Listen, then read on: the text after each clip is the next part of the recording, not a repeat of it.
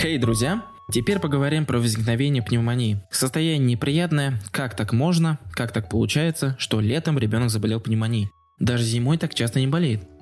А вот почему.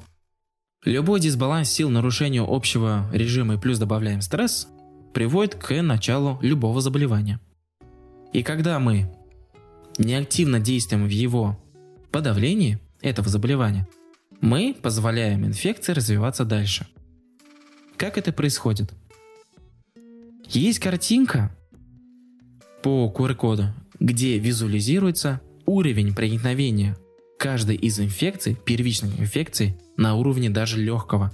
И вы поймете, почему стоит делать даже превинар, тот же против пневмококку инфекции.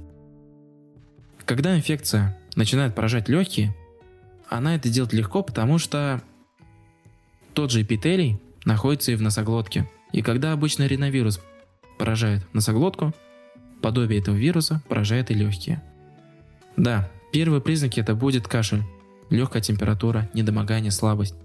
Слабость, недомогание возникает из того, что легкая, маленькая, неэффективно впитывает кислород, и вашему организму не хватает.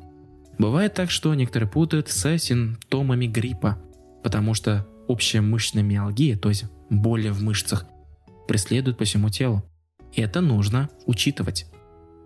Как мне помогает некоторые инструменты выявить это заранее? Один из них – это пульсоксиметр.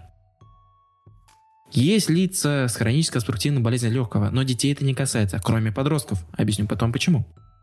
Когда мы меряем пульсоксиметром количество кислорода в крови, мы смотрим на цифровые показатели. Первое – количество пульса и количество кислорода. Поясняю. Когда вырубается часть легкого, организму, первую часть сердечной мышцы, не хватает сил на выброс. Зачастую давление падает, а компенсаторно увеличивается частота сердечных сокращений. Именно из-за этого увеличивается пульс. Есть таблица нормы, где интерпретирую и показываю также в этой главе. Поэтому перейдите по QR-коду и посмотрите, запишите для себя или сохраните. И на этом фоне вы смотрите на второй показатель. Это количество кислорода в крови. Как правило, у детей на ранних стадиях при пневмонии кислород падает 97-96%. Когда уже 96-95, уже первые признаки процесс пошел. Нужно искать причину в легких. Поэтому вы вызываете уже врача на дом. Даже когда на фоне температуры 37,2. У меня был в практике ребенок, у которого год и 7, а у него температура 36,9-36,8. Но правосторонняя среднедолевая пневмония подтвердилась бактериальной теологией.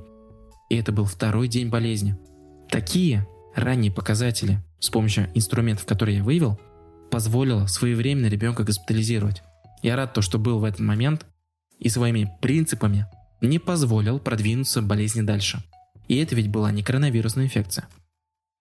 Второй показатель, который вы смотрите, это отдышка, кашель. Рефлекторно ребенок начинает чаще дышать, когда легко вырубается. Тоже есть таблица нормы, частота дыхательных движений. Картинка предложена ниже. Так что переходите по QR-коду и считайте. Лучше это делать незаметно, потому что как только вы это намеренно считаете, ребенок волнуется и уже либо чаще дышит, либо реже. Второй показатель – это кашель. Когда кашель у ребенка непосредственно при пневмонии, он, как правило, сухой. При этом ребенок испытывает слабость. И с каждым кашлем у ребенка проявляются ухудшения, такие как головокружение, вялость, апатия. Кашель обычно сухой, и он возникает только днем. Когда вы встречаетесь с кашлем в ночное время, как правило, это возникает из-за того, что насморк или сопля спускается по носоглотке, и ребенок ночью кашляет. И, как правило, кашель такой не сухой, он влажный. Когда у ребенка нету синдрома интоксикации, нету слабости из-за того, что не хватает кислорода – при сухом кашле можно заподозрить бронхит. Это то же самое воспаление слизистой. Любой бронхит может осложниться до пневмонии. Здесь просто разница в скорости возникновения самого состояния пневмонии. И вот когда вы складываете вот эти симптомы воедино вместе, остальные все симптомы подробно расписаны в книге, вы можете получить первую картину о том, как все это выглядит. Итак, друзья, с вами был доктор Онешкин. Следующие подкасты более подробные вы можете увидеть на нашем канале. Не болейте, друзья.